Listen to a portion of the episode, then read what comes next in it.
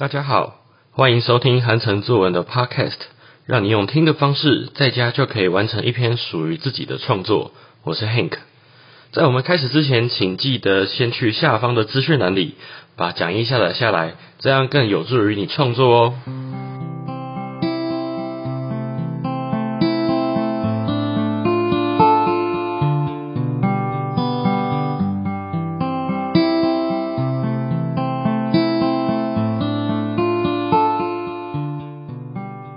次我们来练习的题目是我的好朋友。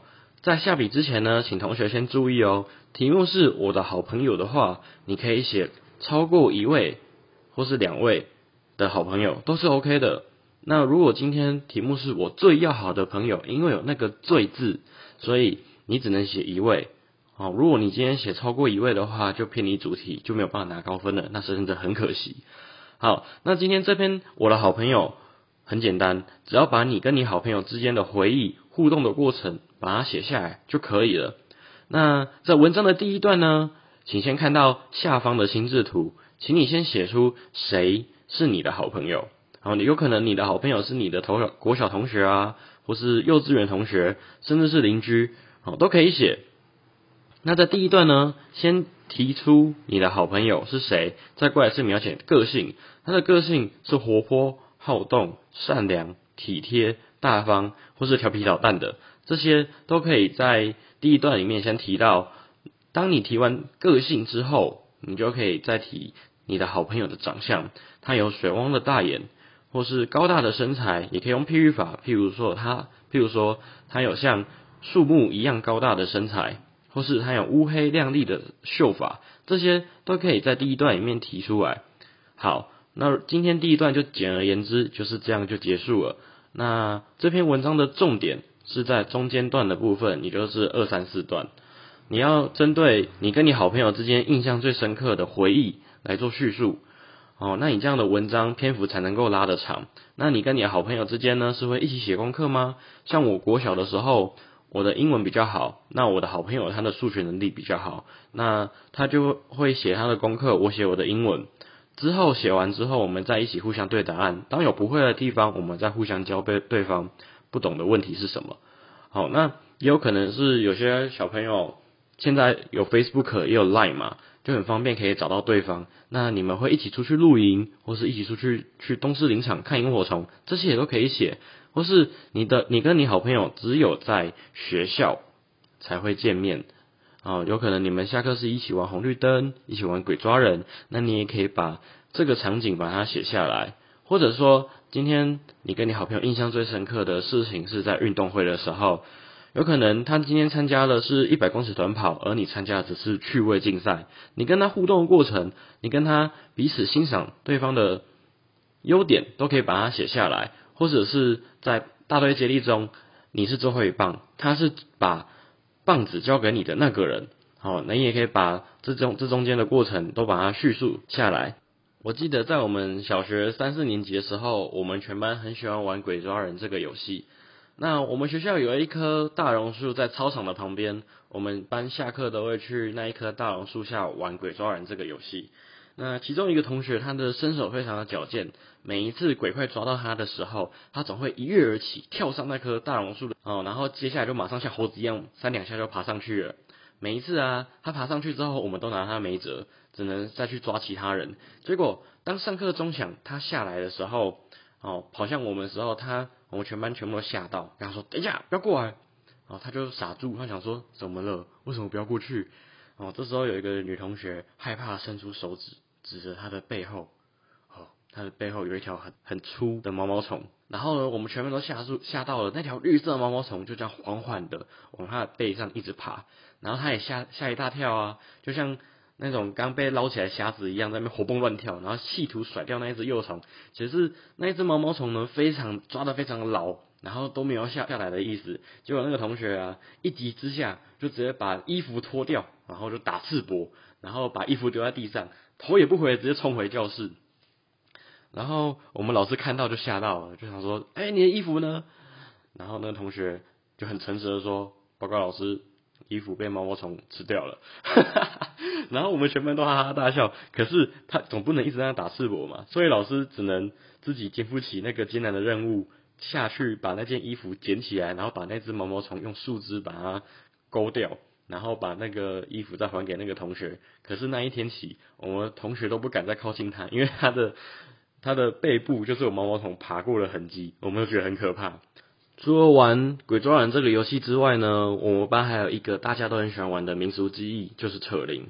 那个时候，我们班的其中一位同学先带了一个扯铃来，然后平常看到扯铃都是用棉绳去捆的，就是去当做绳子这样子玩。可是他用的是尼龙绳，我不知道什么尼龙绳好像比棉绳来的更容易上手。结果后来。因为他每节下课都在操场玩他的扯铃，然后他的扯铃总会发出很大的声音，然后全班同学都看着都很羡慕，于是一个接一个都去买了扯铃。结果整整个下课，我们班的同学都在操场练习扯铃。我们从一开始最简单的蚂蚁上树啊，然后到后来比较难的蜘蛛结网，我们都会练习，然后也互相教对方这一招要怎么用。可是国小同学总是喜喜欢玩一些比较危险的一些特技，譬如说最危险的，我觉得是抛铃，因为抛铃同学会越抛越高啊，然后再把它接住，好像证明自己很厉害一样啊。同学就是国小学的同学都还蛮爱现的，他也是玩抛铃，然后他就跟我们大声说：“哎，你看我要抛铃喽！”然后我们全部都停下手边的练习，看他要抛铃，因为他是我们班公认那个跳抛可以抛最高可以接住的人。结果他把扯铃往上一抛，然后抛的很高，抛有两层楼那么高。然后当扯铃下来的时候，他自己不注意，然后扯铃竟然从他的脸旁边削过去。当扯铃在高速运转的时候，其实是一个蛮危险的一个。民俗记忆，结果他的脸就被扯铃削过去，就鲜血直接流下来，就看他半张脸都是流血，我们全班都吓到了，赶快把他送去健康中心。那健康中心的护士阿姨看到他满半张脸都是血走进来，吓一大跳，马上呢就是打一一九，因为那个扯铃削过去的那个伤口啊还蛮长的，所以就打一一九，请救护车把他送过去。就医院，然后后来他也缝了大概三针，然后才回来。所以其实同学在平常玩这些呃民俗记忆或是玩游戏的时候，真的要注意好自己的安全。那这是我跟我好朋友之间、同学之间的回忆。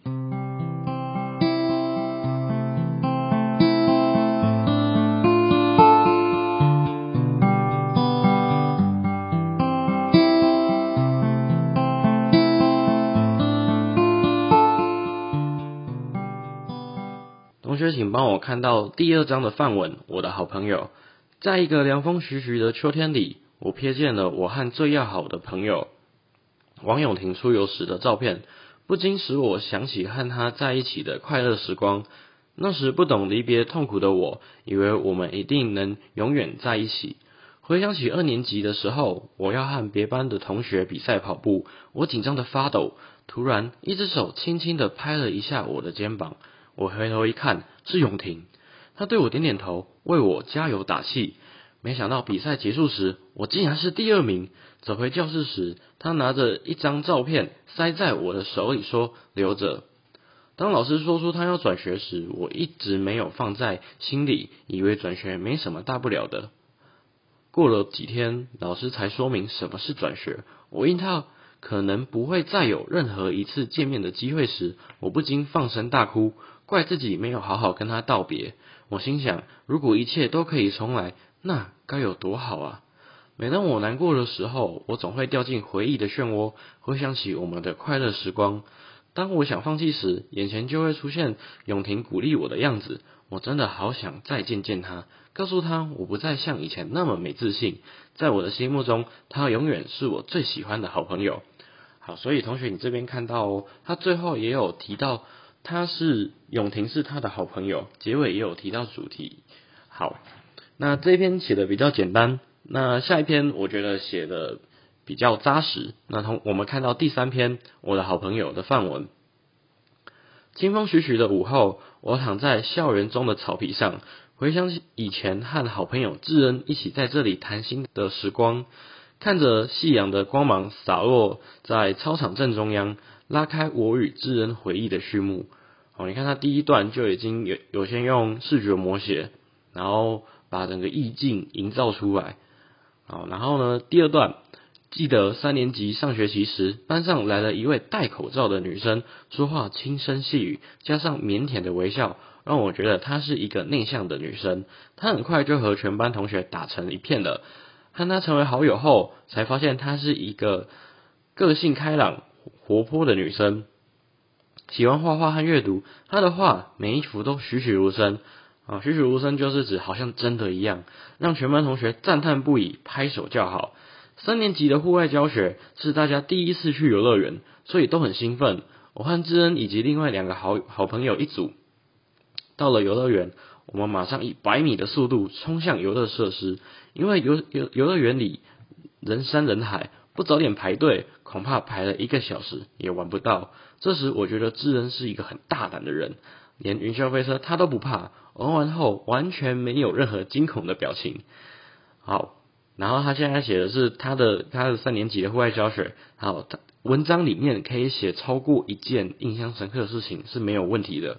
好，好，所以他写的第二件跟他印象深刻的事情就是，好，智恩参加了学校举办的语文竞赛，每天午休都会到专科教室里加强训练。利用下课时光，我和朋友们决定帮智恩复习。每人在白纸上出了五道题目，全部答对才能休息。利用游戏的方式帮助智人加强记忆。果真他没有辜负大家的期许，真的得到第三名的佳绩。看见那树旁的花儿，是我和他共同的回忆。那天上的白云是我们岁月的足迹。即使他转学了，躺在草皮上，仿佛能再次感受到他就在我身边。期盼有朝一日，我们能再次相逢。共度幸福的好时光。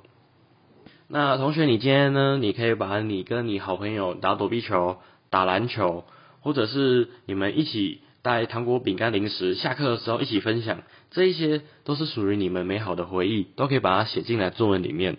然后在最后呢，请你记得提写出你跟你好朋友之间的感想是什么，当做收尾。这篇文章就结束了。